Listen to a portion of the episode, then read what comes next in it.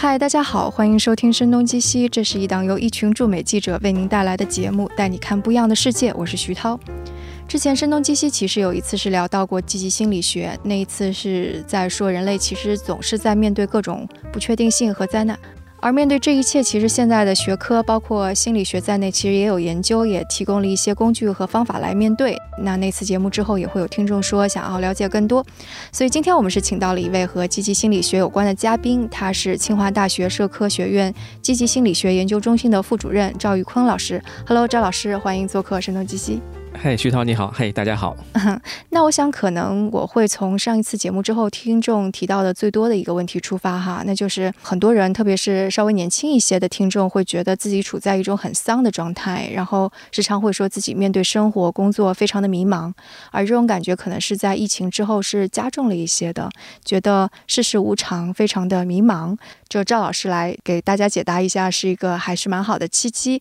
不过在正式回答之前，我还蛮想问一下赵老师，就您之前遇到过这种又丧啊又迷茫的状态过吗？呃，我还好吧，因为我从小的话，其实一直是比较乐天的一个人，这可能跟我的童年经历加上这个基因的组合是有关系的。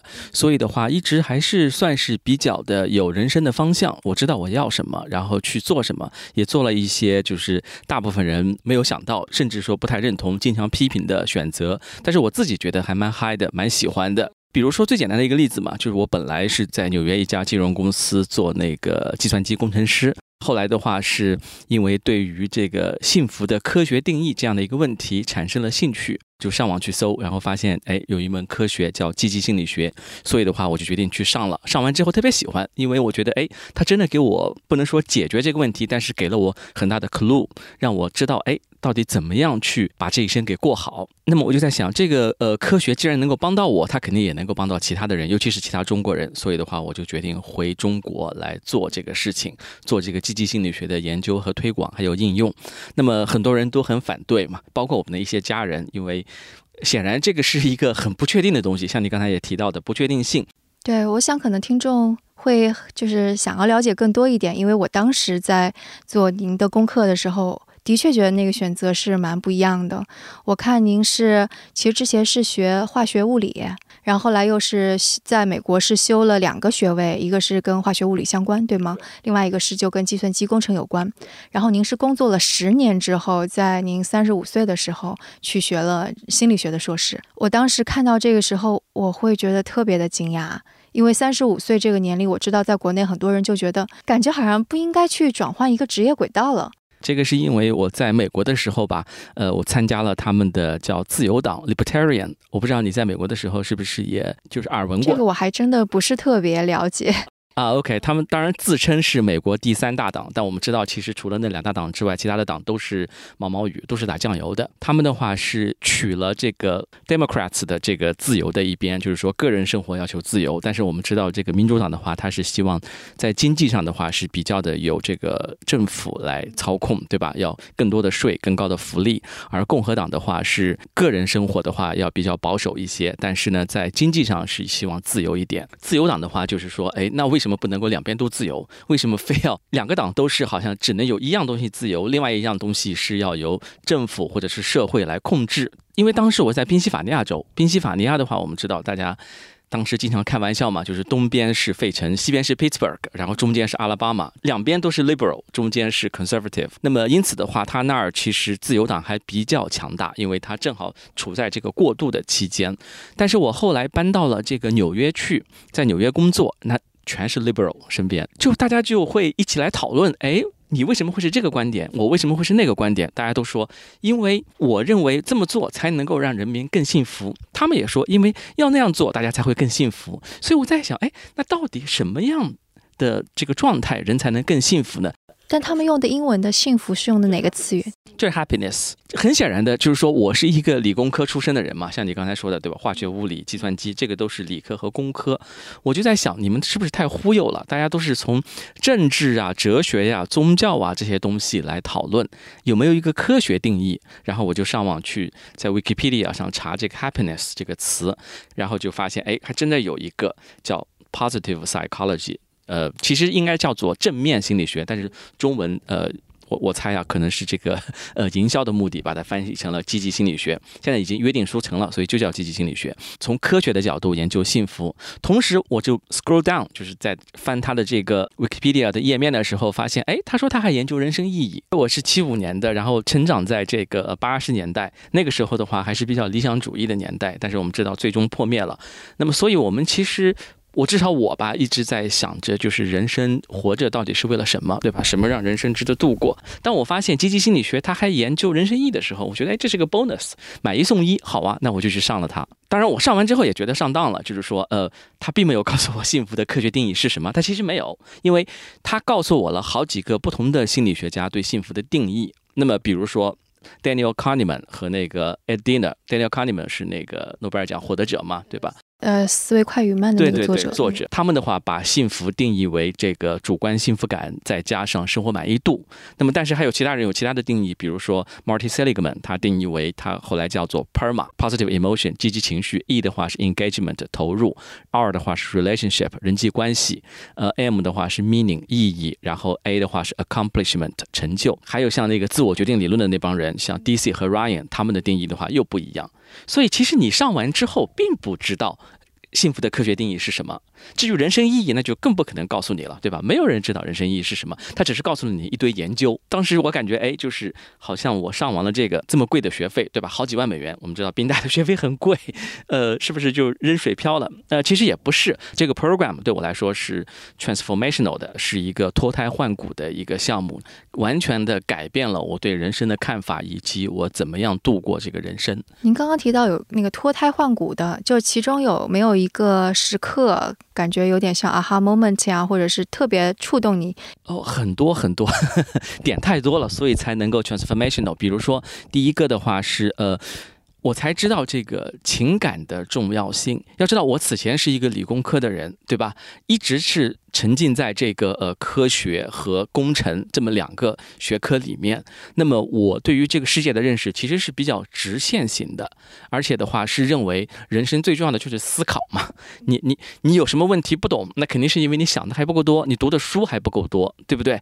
呃，但是学了心理学才知道，其实人更重要的是情感。你的那些理智其实很。大程度上是被你的情感所驱动的，你的理智做出的这些选择，其实背后都是有情感来给他做一个呃备案的。呃，就是有一本我特别喜欢的书，叫做《呃项羽骑象人》，Jonathan Haidt 写的。哦，他在这本书里没有说，但他有一篇论文很有名，就是那个狗和尾巴。这个是因为那个，你知道，我们知道美国人有句俗话嘛，是狗咬尾巴还是尾巴咬狗，对吧？Haidt 在《狗和尾巴》那篇论文里面举了大量的例子。我们举几个脑科学上非常著名的例子吧。有的人当他的那个大脑出现了问题之后，情感和理智之间的部分被割断了，以至于他的理智脑无法感知到自己的情感线索。那么这样的人，其实按照我以前的想法，就是理想的人啊，对不对？他就再也不受情感的干扰了，他做任何决定都是绝对理智的。但其实不是，他做不出任何决定来了。他连早上出门的时候该穿哪件衣服都不知道。你给他一个豆腐脑，他不。不知道是该吃甜的还是吃咸的，对吧？你给他一个粽子，他不知道是该蘸糖吃还是蘸酱油吃。这个的话，其实就是因为我们在做决定之前，其实我们的情感脑是快得多的，对不对？因为情感嘛，你刚才提到的思考快与慢，我们知道它是所谓的系统一，系统一比系统二快得多。就是系统一是更加直觉性的那种。对它的话，其实早就有一个偏好，它把这个偏好其实早就传到了你的理智脑，然后你的理智脑就开始编一个理由来说，哎。果然是这个理由是更对的，所以呢，海特打了一个比方，他说，其实理智并不是情感的主人，而是情感的律师。就是说，当情感有了一个决定之后，别管这个情感的决定是对的是错的，反正是他喜欢的，那理智就来为他编一个理由来辩护。我们很多时候认为理智是法官。对不对？理智把情感递上来的一堆理由来进行一二三四，嗯，这个你虽然喜欢，但你是错的呀。其实不是的，呃，理智基本上就是站在情感这边来做辩护的。所以这个呃，对我来说就是一个非常震惊的一个观点，但它其实不是观点，而是事实，因为有大量的科学研究支持它。这个对我来说真的是一个脱胎换骨的变化。类似的话还有我自己总结过啊，一共是三大条。假如是粗略的说，第一的话就是情感的重要性，第二个是跟别人的关系的重要性。就是以前理工科的人的话，我们总是觉 喜欢离群所居。我们理想中的人格就是一个人 关在阁楼里面，自己做实验，自己读书，自己写东西，对吧？但其实不是的，你一定要跟别人产生越多越好的一个交往。然后第三个是身体的重要性，这个大家可能现在都已经知道了。但是它其实身体重要性并不仅仅是说让你健康，它对你的心理有巨大的作用。一个人经常锻炼，身体处于好的状态的话，对心理的促进是非常非常的明显的。我能够理解你说的那种震撼，因为我没有去读这样子的一个 program，但是我读《思考快与慢》啊，还有啊塞里格曼的一些书啊，包括《Man Searching for Meaning》这样积极心理学一系列，还有《Mindset》这些书，我的确也是觉得对我的影响特别大。不过我们话题回过来哈，就既然您是从小其实一直是还是比较积极的状态，而且你是我觉得你是一个非常好奇的状态，然后去探寻那。就你是怎么回过头来看其他人所说的丧啊，还有就是迷茫啊，这种到底是什么样的一种心理状态？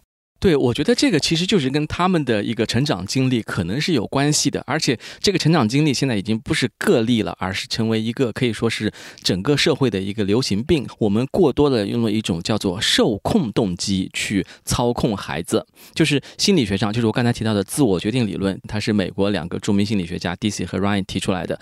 他们就是把动机分为两种，一种叫自主动机，就是说我做这个事情是真心的，出于我自己内。内心的需求和想要的，比如说，我想跟谁结婚，我就跟谁结婚，不需要我父母的批准。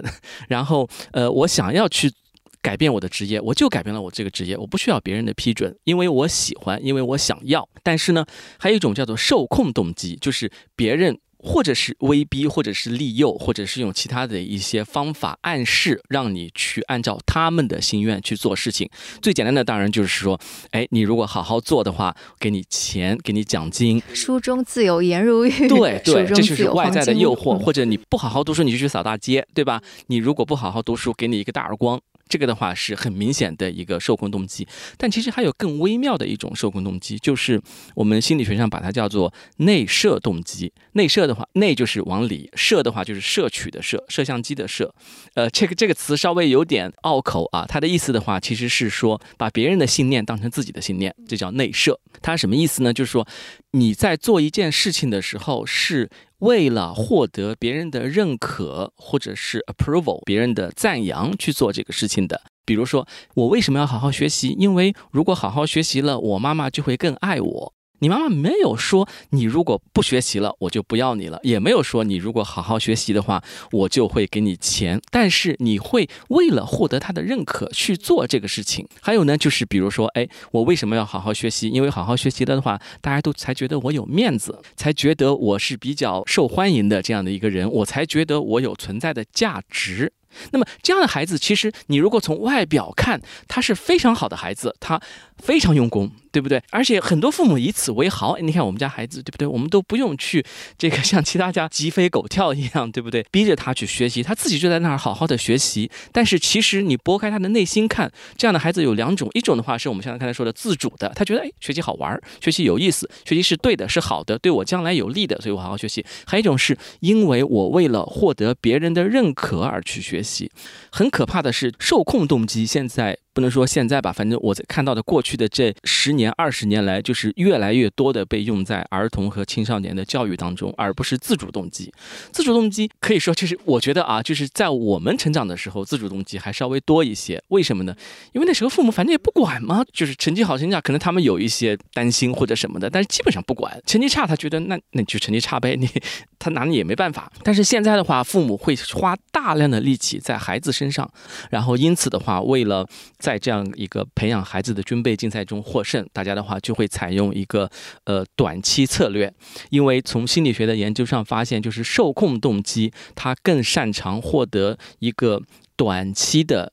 结果，而自主动机是获得长期的结果，这个其实是很好理解的，对不对？你要一个孩子好好学习，你跟他说学习很好玩儿，那肯定比不上你给我好好学习，不然没有晚饭吃有效，对不对？今天肯定是这样的，甚至可以说三年内也是这样的。我就卯足了，哎，马上就要高考了，这么一个目标，那你肯定是用一个强迫的手段会更好。但是小孩儿。人他不是一辈子只有这个三年，只有一个高考的，他之后其实有更加漫长的多的人生。但是你如果让他养成了被受控动机操控的这样的一个习惯，那他将来的话，其实就很容易表现为丧和迷茫。我们其实都知道，清华北大的学生基本上每年都有自杀的，对吧？而且还有更多的是自杀未遂的。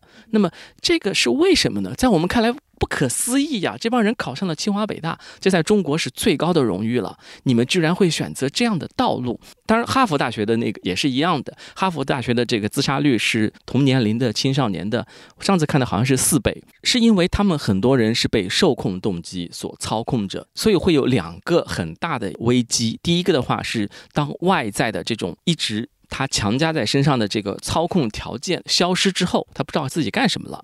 第二个是遇到挫折之后，很容易就崩溃掉，因为他们的话此前认为，哎，我的价值在哪里？在于我学习成绩好，这样别人才会认可我，我才能够得到父母的认同 （approval）。那么，但是。现在我成绩不好了，你来到清华北大之后，你发现你的成绩很一般，甚至是班上倒数的，对吧？那你觉得你自己的价值就不存在了，甚至会选择绝路。我记得以前我看过一个哈佛一篇关于学生自杀的文章，他一开头就引用了一个哈佛学生的一访谈，他说。我觉得要让我接受失败，还不如死了好。这种人，他其实就是长期的把自己的表现和自己的价值联系在一起了。这是一个典型的外在的动机。丧的话，其实是表现为两种嘛，一种是觉得我干什么都没有用，干什么都。比不过别人，所以的话就放弃了。还有一个的话就是，我就算比得过别人，又是怎么样？就是我就算拿到了这些东西，又有什么意义？这是一种空虚，对吧？但其实这两种都是同一个原因，就是从小受到了太多的受控动机，而不是自主动机的操控，以至于他们已经习惯了发展出我们一种叫做受控型的人格，而不是自主型的人格。所以的话，特别容易变成丧和迷茫这样的一个状态。对于小孩子还小，就是父母亲在听这个的时候，可能要想想啊，我我接下来要怎么教育小孩。但是对于已经成年的人，已经成年，但同时依然觉得自己很丧，就是我们要用什么样的方式去对待它？简单的说的话，其实就是重新发现你的自我，重新发现你的内心。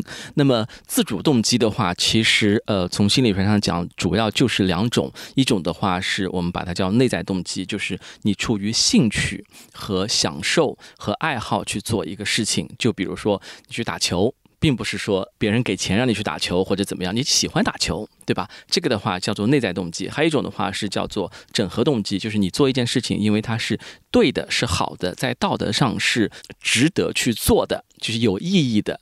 那么这两种的话合在一起叫做自主动机。就好像刚才受控动机有两种嘛，一种是外在的操控，还有就是内设的这样的一个操控。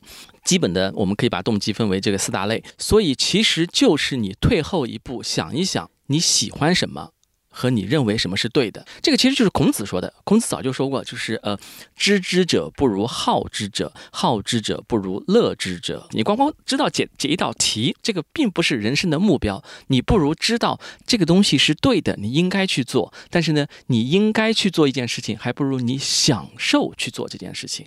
所以，我们看孔子他这个《论语》里面，对不对？从头到尾讲了好多乐。我当初看孔子的时候，我想，你个孔老二有什么可乐的，对不对？因为我们知道他一辈子，他其实有很高的政治理想，但是始终没有得到实现，一辈子颠沛流离，对吧？他人生其实也很不幸，他最喜欢的学生颜回死在他前面，儿子孔鲤也死在他前面，《论语》。开头第一句，对不对？学而时习之，不亦乐乎？有朋自远方来，不亦乐乎？人不知而不愠，不亦君子乎？不愠嘛，其实也是快乐，对吧？不生气。所以你看，他《论语》通篇都是在讲快乐，而不是在说道德。道德当然也说了很多。孔子本人其实是认为，好之者其实还不如乐之者，因为从心理学上说啊，就是我们刚才说这四种动机，那么自我决定理论把它的自主程度还做了一个排序。最差的一种呢是外在动机，就是别人用鞭子或者用奖金赤裸裸的来操控你，这是最差的一种。第二种叫做内设动机，就是你去迎合别人的想法，你觉得这么做别人就会夸奖你，或者你觉得这样做有面子，自主性比前面一个稍微强一点，但也是受控的。然后呢，你做这个事儿是认为它是对的，是好的，这是自主动机了。但是仍然是为了这个事情所给你带来的一个副作用。比如说像读书嘛，我们看曾国藩读书，他经常说苦，但是的话一定要好好读，因为的话这是圣人之道，这是一种自主动机，但是他其实并不享受。最好的状态是孔子那样，对于年轻人来说，就是想一想，我真心喜欢的什么东西能让我产生积极情绪。这个的话，我在呃最近的话跟那个新事项做了一门课，叫积极心理学。美国有个心理学家叫 Barbara Fredrickson，他专门研究积极情绪。他把积极情绪列为十种，除了我们一般说的快乐 （joy） 之外的话，像这个感恩、宁静、爱、敬畏等等，一共有十种。是哪些东西或者人或者时刻或者事情，让你能够产生这十种不同的积极情绪？然后呢？再来想一想，这个哪些东西是跟你的价值观所有关系的？因为我们人活着，其实最终是靠价值观。我们做选择的背后的驱动力是价值观。价值观的本意的话，其实是说你认为什么东西是更有价值的，而不是说现在大家张嘴就来嘛。价值观，本公司的价值观是顾客至上，声誉第一，对吧？但是其实，假如是你在赚钱和顾客之间产生了冲突，你选什么？大部分人会选赚钱，对吧？所以你的价值观就不是顾客嘛，就是你是赚钱嘛。其实是看你怎么做选择，到底要的是什么。但是反过来也是一样的，就是说，你如果心里有什么事情认为你是对的、是好的，你就尽量的按照你对的、好的事情去做。我觉得从这两个方面出发，年轻人的话。成年人的话，可以更好的找到自己的自主的这样的一个状态。至于你是不是摆脱丧，是不是摆脱迷茫，我觉得那是细节问题。我更关注的是你能不能够找到真正的自我，你是不是按照自己内心的自主动机在生活。然后的话，丧和迷茫这些都是呃副作用而已。其实你说那个找到自己的价值，或者是说寻找自己本来就喜欢的事情，这可能对很多人而言。就是一个很难的事情。对，从小到大从来没有自己选择过，然后突然有了一个选择权，其实对他们而言也很难。有一个练习，大家可以做一下沉船练习，对价值观的一个思考。就是你刚才提到的，很多人可能一辈子都没有做过选择，所以他现在忽然之间要想什么东西更重要，什么东西更不重要，那么很难。沉船练习的话，就可以帮助大家来做这样的一个排序，就是想象一下，你和你人生中的所有跟你相关的一切东西，你能够想到的是真实存在的钱、家具、书、房子。也好，或者是真实存在的人，对吧？就是你的父母、你的孩子、你的配偶等等也好，或者是那些在在我们看来可能比较虚的，比如说你的爱好、你的精神追求、你的记忆，或者的话是呃你创作的作品、死后的青史留名等等等等，所有这些东西放在一起，在一个船上，然后这个船在一个海里面，但是它忽然漏水了，这个时候呢，你已经不可能把这个船驶回岸上了。你这时候必须要扔掉一些东西，你先扔掉什么？大家可能说，我先扔掉身外之物，对吧？把一些东西给扔掉，那么再扔什么？那么就是房子或者什么东西都扔掉。但是后面再扔什么呢？而那些无形的东西，其实也好像是有重量一样。那你可能会把自己的，比如说什么青史留名这些东西给扔掉，或者是我的一些作品，对不对？我宁可这辈子都没写过这些东西。但是后面再扔什么呢？就最后，你是不是要把父母扔掉？是不是要把配偶扔掉？是不是要把孩子扔掉？那假如像我有两个孩子，我先扔哪一个？对吧？这个其实是非常非常难的选择。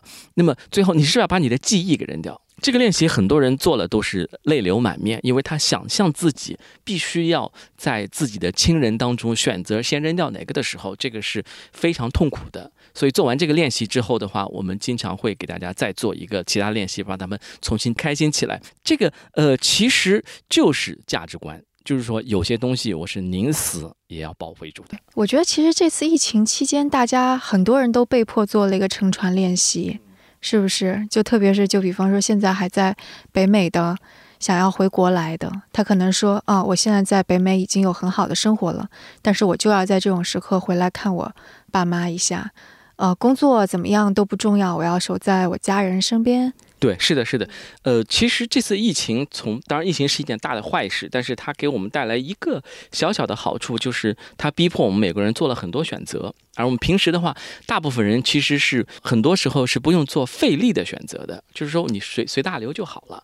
呃，我觉得其实大家如果利用这次的机会反思一下自己是怎么做选择的，然后以后的话更多有意识的主动为自己做选择，而不是被动的做选择。被动的做选择的话，意思其实就是说，当生活逼迫你要做选择的时候，你才来做。比如这次疫情，对吧？他主动的做选择的就是平时我就想一想，哎。我今天一定要去参加这个晚宴吗？我是不是可以回家陪我的这个孩子呢？对不对？我一定要去做这份更加高薪的工作吗？也许我在这里可以有一个我我更加喜欢、我更加享受的一个事业呢？这是你自己主动做的选择。关于三更迷茫，还有一个可能性，就是的确是遇到了太多挫折了。就比方说，个没有找着工作。或者说工作也很差，自己怎么做似乎也好像看不到，是不是能够再往前进一步？我觉得这个问题很好啊，其实也是因为刚才的话，我只是在强调一个人的自主动机，但是其实，在面临这个现实的很多困难的时候，像你刚才提到的工作呀，或者是婚姻啊等等，呃，我觉得有一个方法还是可以立即就用的，就是心理学上叫认知疗法。但是其实当然大家没有到要被疗的、要被治疗的这样的一个地步，但是可以用到自己。就是说，呃，心理学上有一个 A B C 理论，它是心理学家 Albert Ellis 提出来的。A 的话是 adversity，呃，坏事，但是现在的话。很多人把它叫 activating event，就是说，凡是能够唤起、能够激起你的情绪的事情，好事、坏事都的话叫做 A。B 的话是说 belief。你的信念、你的想法，C 的话是 consequence，你的后果。那后果的话，包括情绪后果，包括你的行为后果。那么，比如说你的丧、你的迷茫，你觉得呃什么都做不了，你什么都不想去做，最后也不行动，这个的话就是 C。一般认为 C 是由 A 引起的，像你刚才说的，为什么我这么丧呢？因为我做什么东西都好像没有用，我怎么做都比不上别人，或者的话，我已经这么大了还没有结婚等等。是你的 B，你对。A 这个事情的想法的信念引起的 C，因为我们经常可以看到，同样一件事情发生在不同的人身上，它会引起不同的后果，对吧？它会引起不同的情绪反应。我我还拿我自己举例子吧，就是说，呃，很多人都觉得我这个人特别嗨，就是说，好像我一直乐观，一直是非常的积极一样。但其实不是啊，我回国做积极心理学遇到了巨大的障碍，巨大的挑战。因为我来到清华做嘛，然后我一下子就发现我心理学的那个基础太差了，跟别人真是没法比。就是人家都是科班出身，多少年的这个呃学习，多少年的 research 做下来的，而我的话，其实在这方面根基很浅，要恶补的课很多，这是第一。第二的话就是，我们知道在中国的话，呃，你如果不认识人，那很难做。我的话从外国回来，其实事情都是非常非常难开展，所以我遇到了巨大的挫折。其实我发现别人做的研究就是做的比我好，那怎么办呢？我也没办法呀，那就接受它呗。第一的话是有些东西你改变不了，第二呢有些东西你可以改变。比如说我知道，如果我投入百分之百的努力，我可以把研究做得更好。但是，why？我干嘛要去做这件事情啊？我的价值观是我想要把积极心理学应用出去，让更多的人变得更好，而不是发更多的 paper，当上一个教授。我并不是这样的一个目标。虽然我知道，如果我成为一个教授，能够很好的满足我的虚荣心，能够让我觉得自己很有面子。但它不是我内心真正想要的。我内心真正想要的是看到别人的改变。你一篇 paper 发出去有多少人看？但是你如果出去做一个，比如说我们现在做的积极教育项目，那是一个学校，一个学校一两千个学生，这个才是我真正想要的东西。有些东西你做的不好，不如别人就放弃。但是我永远可以控制我为这个事情努力了多少，我永远可以控制我对别人有多善良，我对别人有付出了多少爱。我永远可以控制我为了我认为的人生意义去做了多少事情，我为这个社会我心中认为的正义和公平做了多少事情，这个是我可以控制的。至于这个社会是不是变成我认为的公平和正义，那不是我能控制的。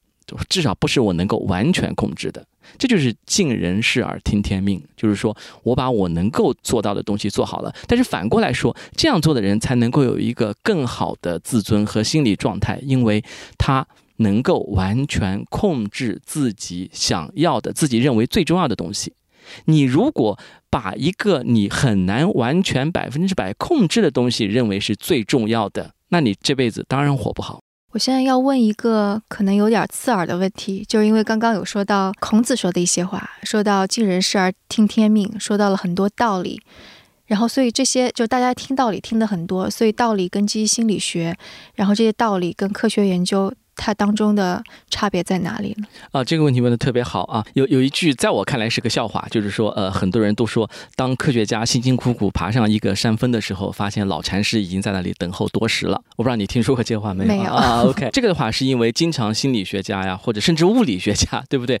呃，发现了一个东西，然后大家说，哎。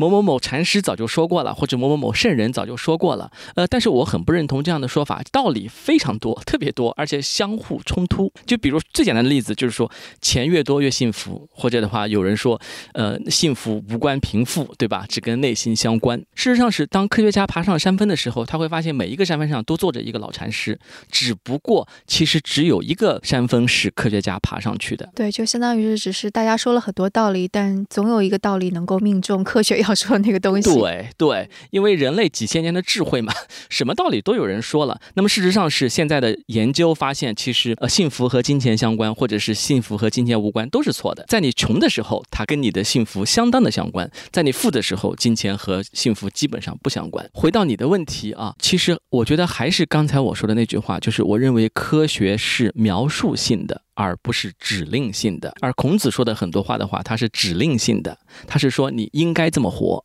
不应该那样活，对吧？对，所以其实这个也跟我接下来的一个想要追问的问题有关。所以，既然科学跟某些道理它是重合的，那对于一个普通人而言，他是要怎么面对，就是这些科学也好，或者是道理也好？我认为其实还是跟一个人的自主选择有关系，而自主选择的话，又跟一个人的童年经历有关系。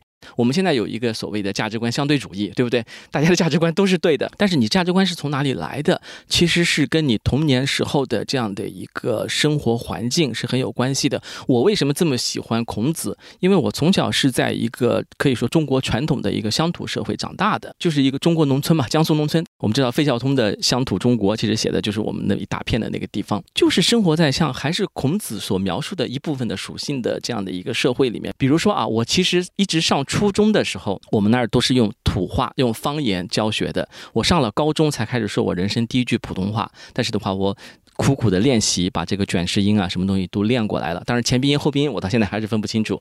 我的意思就是说，其实每个人最终都可以做出一个有意识的决定，来决定我保留我原来的习惯和情感和价值观当中的某些部分，而去掉某些部分。那么我的话就保留了，比如说，我觉得跟别人，尤其是亲戚，多多来往，多多去看他们，跟他们在一起是好的。我以前的话，我在学积极心理学之前不是这样的，我看到他们在一起打牌，我觉得庸俗，对吧？看着他们在那看电视，我觉得浪费时间，对吧？我现在不这么觉得了，我觉得就陪他们打牌，就是。度过这个时间本身，跟他们在一起本身就是好的。但是呢，我又去掉了一些原来的东西，比如说我妈，因为我妈这个人就可有意思了。我妈的话，口头禅就是你这么做，别人会怎么说？我要出去，她说你穿的这个样子，别人会说你不像是个知识分子。这个东西我就有意识的把它给去掉了。但我小时候不是这样的，小时候我觉得我妈说的是很对的。我的话一定要时时刻刻考虑别人的这样想法等等。但我现在我有意识的决定把它给去掉了。有一些东西我有意识的决定把它保留下来了。所以这个的话，就是我们一开始说的那个，我曾经提到的 mindfulness，就是说你是 mindful 的，就是说你是知道你自己在做什么。这个 mindful 有很多人现在把它翻译成正念，但这个就有点太偏佛教了，就是说过多的强调的是那种冥想啊，或者是那种时刻的那种关注状态。但是其实我觉得 mindful 的话，其实就是说你是时刻有 mind 的，你知道你自己在干什么，你是 conscious 的，你是有意识的。那么我有意识的决定我要做什么，我不要做什么，而这个决定的话是来自于我的价值观和道理的结合，和我的情感偏好的结合。有些东西是无所谓的，就是说，我认为豆腐脑应该是这么吃，我认为粽子应该是那么吃，呃，那我就采取了这样的一个价值观。有些东西我就要把它给去掉。所以呢，回到你的问题，就是。有些人说我知道了这么道理，还是过不好这一生。我的回答还是那一个回答，就是你退后一步想一想，你自己内心的情感是什么。当然，这个情感的话很困难，因为受控动机的人的话，他的情感是一直是被压制的。为什么呢？因为情感是人最强大的动力。那么父母为了控制你好好学习听话，他就会压制你的情感。就像最简单的，就妈妈觉得你冷，妈妈她为了怕你着凉，她压制住了你觉得不冷这样的一个感受。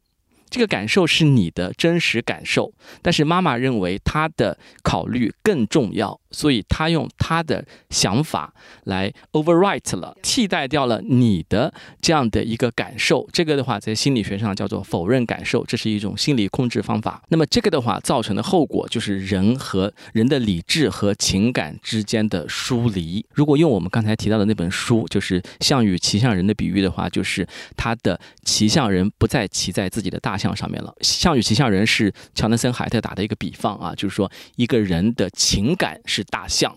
而理智的话是骑象人，我们经常认为是我们的理智在使我们往前走，但其实我们往前走是大象在往前走。骑象人的话只是给他一些建议，大象可以听也可以不听。大象要狂奔的时候，骑象人没有办法，只能跟着他狂奔。所以骑象人，我们刚才说嘛，其实理智只是情感的一个律师、辩护者而已。回到我们刚才那个话题啊，就是因为很多人小时候。被用受控动机的方式，他心里的这个骑象人不是他自己，是他的父母，或者是外界的一个什么东西、成绩、钱等等啊。因为骑象人也可以是东西，就是你追求的目标。那么这个时候，你的情感其实跟你的理智是给分开来了。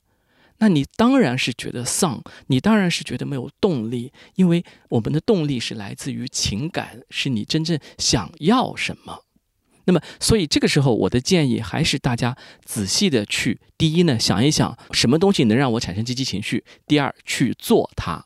比如说，你很享受跟孩子在一起，对吧？那你就去跟孩子在一起，就好像我们刚才说的，假如你认为一件事情是重要的，而你又不去做它，那你就活该，心理状态不好。怎么办？要有人说我就是想追星，那么你就要想一想，追星跟你的价值观、跟你的人生的终极目标是个什么样的一个关系？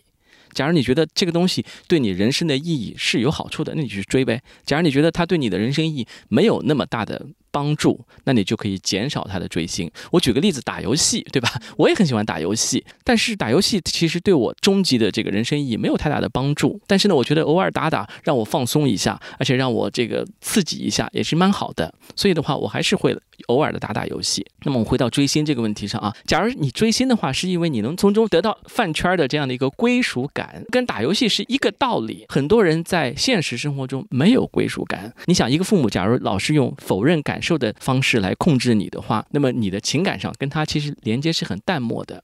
然后，假如你的父母经常剥夺你的这个社交，我们知道很多孩子没有跟其他孩子玩的时间，只能就在学习，对不对？没有很多很好的朋友，除了学习之外，没有其他的真正的成就感来源。那么他们就会去打游戏或者去追星，因为在那个里面他们能有第一的话归属感，对不对？我属于这样的一个饭圈，这样的一个团队，我有很多姐妹。那么打游戏的话，我有很多兄弟。公社们、弟兄们一起上，那个热血沸腾。但这个其实是折射的是你在现实生活中得不到足够多的归属感和成就感。这个的话，其实就是我们刚才说的自我决定理论。他认为一个人怎么样才能自我决定？他把它称为人类的三个基本心理需求，那就是成就感、归属感和自主感。我自己选择去做一件得到别人支持，而且我又觉得。做的很成功的事情，这个人就是自我决定的，就是有一个真正的自我的。但是现实生活是，大家父母很小就把孩子的这样的一个自主感给剥夺了，然后如果又不给他真正的归属感和成就感的支持，那他当然会网瘾，当然就会打游戏，当然就会追星，当然是去追求最简单、最容易的这些。呃，心理感受的满足途径，我们希望的是什么？我们希望的是孩子去挑战，去做一件非常艰难的事情，获得一个现实世界中的真正的一个成就。这是我们希望孩子或者希望自己能够做到的事情。但是你从小没有被 往这个方向去培养啊，那就是无根之木。假如你现在比如说沉溺于追星，你要想一想，就是那么追星给我带来的积极情绪是什么？假如追星这个事情它跟我的价值观、跟我最终人生意义是不相关的，那么我有没有其他的方法能够得到这些积极情绪？我想要得到归属感，那你能不能够从其他的另外一个事情上，最简单的一个方法，其实退回去跟你的父母和解，这个是一个最简单的归属感啊。但这个对很多人而言好难。是很难的。我其实以前也一直对我的父母有很多的误解，直到我自己有了孩子，我觉得我妈这句话说的还是对的。她说“养儿方知父母恩”，我觉得是挺对的。但是其实也不是非要养儿了，就是说你自己其实站在父母的角度去想一想，其实很简单，就是把你放进父母的鞋子里。你如果是一个五六十年代出生的人，经历了那样的中国那样的艰难困苦，以及那样的一个政治气氛。匮乏的物质条件，就是饭都吃不饱，有可能面临饿死的威胁的情况之下，你会变成什么样子？你爸妈变成那样子不错了，对，已经很对得起你了。假如你是在他们那样的一个状态下，你会怎么样培养你的孩子？你这么一想，觉得哎，我爸妈这么对我，已经是格外开恩了，感谢父母不杀之恩。就是因为的确之前大家说那个父母皆祸害这种豆瓣小组啊，说的挺多。就是你的课当中有一个让我还觉得蛮惊讶的一点，你会说，其实这个就是父母带来的原生家庭的伤害，这个也是可以改变的。我觉得这一点的确让我还是蛮有思维上转变的一个东西吧。对这个第一个的话，是因为 research 就是研究上的话，早就表明，就是童年的创伤如果不是太巨大的话，就比如说，假如不是像受到性侵啊，或者是那种特别大的战争的这种，就是家人的生离死别等等，呃，特别巨大的创伤的话，一般都是可逆的。它远远不是像弗洛伊德所说的那么巨大。这是第一个，第二个的话是，呃，现在研究也发现，如果反复的去追溯童年创伤的话，其实对你的心理状态反而是不好的。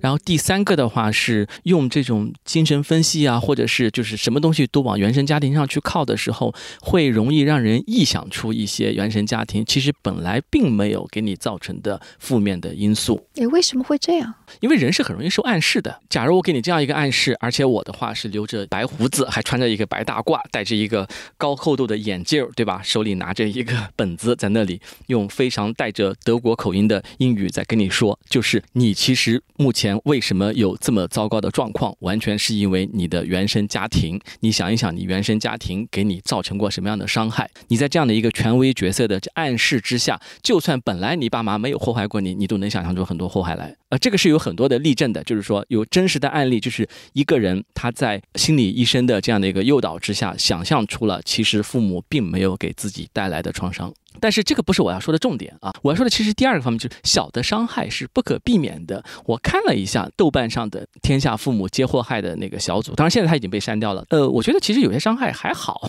呃没有那么巨大。但是为什么大家会把它认为是一个伤害？第一个的话是因为这是一个 fashion 流行，就是追溯自己的原生家庭，然后控诉父母。第二个的话是夸大他对自己的影响。其实。你现在之所以过得很多的不如意，你已经是个成年人了。很多时候是你自己不努力，你自己没有去下决心去改，但是你把它归宿为自己的父母，这多省劲啊！对，甩锅甩在了父母身上。对呀，那么这样的话，你一下子就觉得哦，其实我是没问题的，那我继续追星，继续打游戏去吧。这个的话，其实是一个很不好的心理的归因倾向。第三个呢是，其实我们的父母不是万能的。我不知道你有没有看过一个电影叫《银河补习班》。里面邓超演一个爸爸，他里面说了一句话很有道理，他对他孩子说：“对不起，我也是第一次当爸爸。”当然，他儿子后来也说：“对不起，我也是第一次当儿子。”就是说，我们都不是完人，我们是肯定会给孩子带来伤害的。我知道，我也给我们家孩子带来过伤害。你不要看我是学积极心理学的，而且提倡的是一种积极教养的方式，对吧？提倡的是更多的 bonding，更多的爱和自主。我知道我做过的一些事情对他来说其实是很不好的。呃，没有办法，因为那时候情绪上来了，真真的是朝他吼之类的是吗？我也朝我儿子吼过。对，没关系的。我的口号是不伤害非父母。为什么呢？因为任何深层的关系都必然会带来伤害。就好像一个谚语里面说的嘛，就是说，任何的玫瑰后面都有刺，没有刺的就不是玫瑰。假如一个关系它都不会给你带来伤害，那就不是深层关系嘛。所以我已经做好了准备，我将来被我的子女伤害了。而且我现在就是说自己站在中立的角度去回忆我跟我父母的互动，我知道我伤害过他们。So what？难道我们就不再是父母和子女之间的关系了吗？没有关系，接受它。哎呀，这样一段话好让我释怀呀。是的，是的，很多父母有一个妄念。我一定要做最完美的父母，我不能够给我孩子带来任何伤害，甚至是说，我们家孩子如果能够被培养到一百分，我只把他培养到九十九分，我就是失败的，我就是错误的。这真的是一种非常大的妄念。看过一个调查，是美国对初中生做的，有多少父母认为自己是好父母？百分之三十多。但你猜，然后他们又去调查这些父母的孩子。他们有多少孩子认为自己的父母是好的呢？难道要百分之七十多了吗？对，百分之七十多。其实有大量的父母是孩子觉得你挺好的，但他自己觉得自己做的不好，因为他给自己树立了一个错误的、完美的、其实虚拟的、并不存在的一个标杆儿。我的观点是这样的：一个父母只要做到了无条件的爱，就是好父母；如果再做到第二点，给他规范，那就是一个完美父母。因为你说无条件爱的时候，我脑海里讲那溺爱怎么办？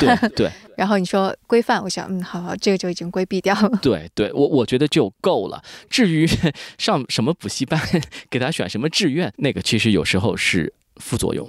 对，所以回过头来说，刚刚说的那个父母皆祸害这个事情，对于一个成年人而言，你完全是有可能从，即使是童年真的受到伤害，也是可以走出来的。这个就是积极心理学当中说的成长型思维。对，成长型思维的话，是说一个人的基本上的。东西都是可变的。大家最常见的一个成长型思维是关于智力的成长型思维，是说学习。呃，尤其是对于孩子来说，如果相信自己的智力可以提升的话，那么尤其是差生啊，成绩变得更好。但其实成长型思维的提出者 Carol Dweck 写过一本书叫《Self Theory》呃，自我理论。他其实对于成长型思维有一个更深的看法，就是说这一切其实是来自于你对自我本身的看法。你对自我认为它是流动的还是固定的？就是它是可变的还是不可变的？如果再往里面再深一层的话，他说其实自我这个东西它完全。不要说不是固定的，它就是不存在的，它不是个东西。就你不是个东西，我也不是个东西，我们大家都不是东西，我们大家都只是一个过程。就好像我们知道色彩是不存在的，对吧？色彩其实只是不同的光波，你的眼睛对它的诠释。我们人把它定义为哎色彩，这样的话其实有助于我们人类的生存。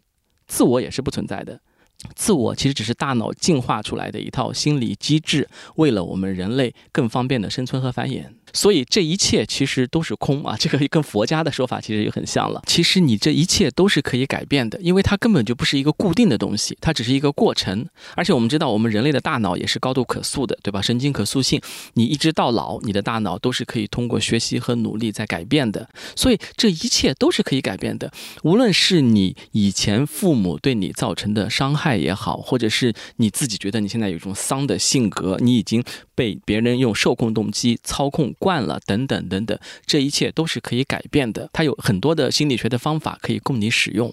我们刚才也提到了一些了。对我补充一个小例子吧，就是我自己，就当然是在我没有了解积极心理学之前发现的一个很有用的方法。以前我也焦虑，有的时候早上一醒来就觉得，哎呀，我好焦虑啊，就有这个事情那个事情没有做完。但后来我就发现，每次我焦虑的时候，我就在想。哎，我焦虑了，我是已经侦查到了，可能我就是这个生活当中面临的挑战，那我就知道啊，其实我现在面临一个困境，我把它克服就好了。然后有的时候我会想，我这段时间没有焦虑，那是不是我太安于现状了？然后我会这么去想，然后现在我焦虑的状态，我感觉就好多了，就知道我能够随时随地应对不确定性。对对对，这个是一个心理学非常好的一个方法，它叫 awareness，就是觉知，它其实也是 mindful，呃，就是说。我知道我的这个情绪是什么，这是第一个。第二个呢，我知道我的这个情绪之所以有，是为了告诉我什么。第三个呢，我知道该怎么样应对它。你你这三个都做得很好，你知道他是焦虑，你知道这个焦虑表示着什么，而且你该应该怎么应对它。那么这个计划其实就是把焦虑这个大家一般人认为是负面情绪，对吧？是个坏事情，变成了一个好事情了。这个方法其实很好，不光焦虑，其实所有的情绪，甚至所有的想法，其实都可以用这样的一个简单的方法。它其实跟认知是有关系的，就是说我们此前的话。你一下子就焦虑了，比如有了一个事情，对不对？你就开始焦虑了。但是现在的话，你其实并不是去应对这个事情，而是去分析你为什么会去焦虑。就我就通过这些，我就发现其实就你怎么想的，就就你刚刚说 A B C 嘛，那个 belief 更加重要。就你相信它其实是什么东西，比它是什么更重要。还有一个例子就是，有的时候我会觉得我什么东西都不想做，我好累，我好烦。看《飘》和那个呃《思考快与慢》，正好这两本书一起看。那个《飘》那本书，那个斯嘉丽不是说嘛，那明天又是新的一天，我现在得去睡觉了。思考快与慢当中有个说，当你那个 energy 比较低的时候，你是很难去做出决策啊什么的。所以我每次发生这种很烦，就觉得受不了自己，就又觉得很很沮丧的时候，我就说啊，我其实太累了，我在 low energy 的状态，我得去睡一觉。然后每次我睡一觉起来，果然感觉就会好很多，我就能够再迅速的去做决策了。对对对，这个方法其实我也一直在用。每当我知道自己很累的时候，我避免做重大决策。班多拉提出来的这个自我效能理论，呃，它有四个来源嘛，其中第四个的话就是身体的感受，就是你身体比较虚弱的时候，你会倾向于给自己一个比较低能力的一个打分，因为这个时候你的大脑。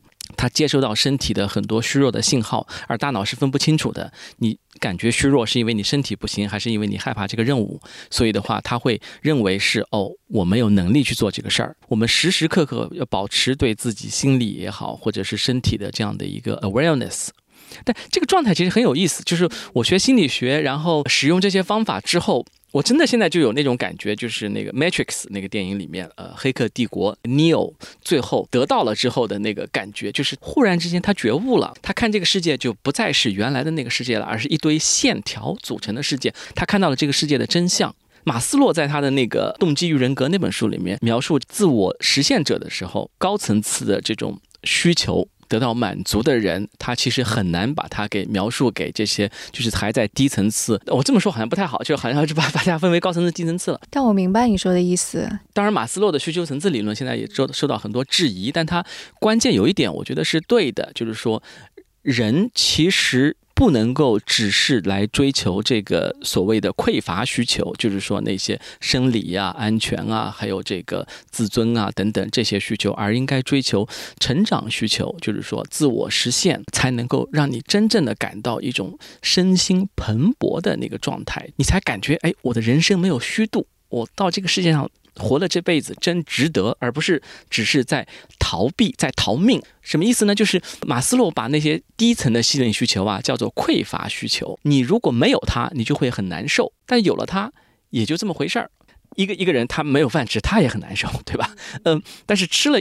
差不多吃饱了就行了，你再吃的更多有好处吗？没有。这个其实也是后来自我决定理论发现的，就是受控动机和自主动机的两种主要区别。受控动机是说我如果不做我就难受，我如果不做我就拿不到这笔钱，我如果不做我就会被别人所嘲笑。但是我做到了又怎么样呢？尽量去做能够给你带来积极情绪的事情，而不是去做能够让你逃避负面情绪的事情。你还提出了一个概念，是要啊寻求创伤后成长。啊，对，这个不是我提出来了，这个是美国心理学家 Ted s h 和 Carol 提出来的。我提出来的叫做疫情后成长，稍微的改了一下，因为很多人跟我说疫情让他们有了心理创伤，跟他们聊了之后发现没有啊，真的心理创伤，它的我们叫 trauma 嘛，那个定义是。标准是很高的，因为现代人其实被宠坏了。这方面的话，有一本书最近新出的，还是我刚才说的 Jonathan Haidt 写的《The Coddling of the American Mind》，就是叫做娇惯的心灵。我们现代人把一些很小很小的东西就叫创伤，其实不是的。呃，有有一种疾病嘛，叫 PTSD，对吧？创伤后应激障碍，那一定得是比如说亲人的生离死别呀，或者是战争啊，或者强奸啊、车祸呀、地震啊、洪水呀这些东西才能够叫做创伤。呃，你如果是在家里被锁了两个月，不能够出门，这不叫 创伤。这个是当然有心理阴影。